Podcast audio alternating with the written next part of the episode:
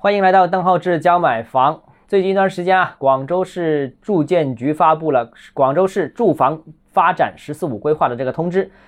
这个通知里面信息量非常巨大啊，我就挑一些重点，接下来连续几集跟大家分享一下。首先，第一个呢，就是广州能不能大幅增加供地？因为在这个文件里面提到啊，要合理安排供地节奏，对商品住房消化周期在三十六个月以上的要停止供地，三十六到十八个月库存的要减少供地。当然，这两种情况广州都不属于了。广州属于下面那种情况，就是库存十二个月到六个月的要增加供应，库存在六个月以下的不仅要显著增加供地，而且要加快供地节奏啊。那目前广州多数区啊，十一个区基本上就是属于这种情况了。那目前广州的实际库存到底是什么样的一个情况呢？各区的库存又是怎么样呢？这个不同统计机构的数据各有差异啊，但是无论按哪一个统计机构，无论是科尔瑞也好啊，这个中指也好，甚至是中原也好，都是说明广州库存是整体偏低的，很多区域直接到到了要增加供应，并且是显著加快供应的这种情况啊。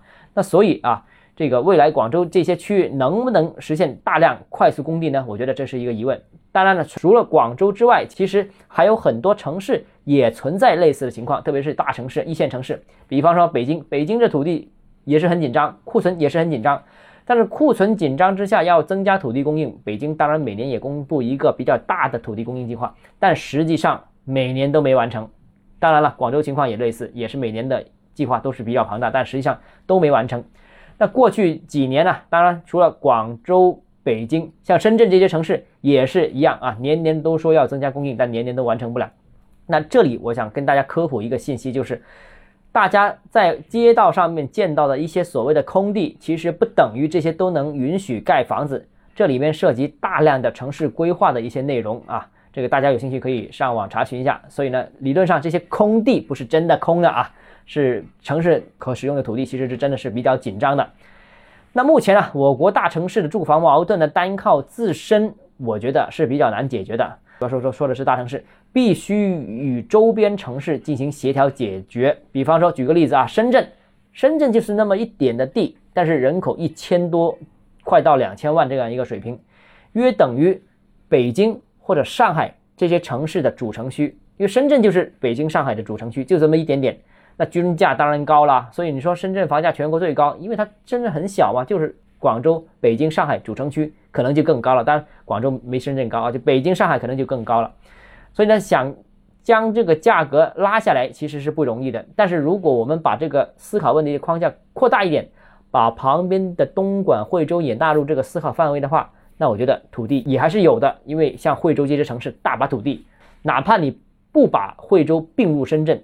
但是在制度上进行调整的话，那我觉得也能实现惠州的住房分流深圳的住房压力，所以这个我觉得应该统筹多个城市进行考虑。当然，我想说啊，广州目前而言暂时还没有紧张到深圳那种地地步，广州还是有腾腾挪的空间的。广州外围区域还是有很多可开发用地的。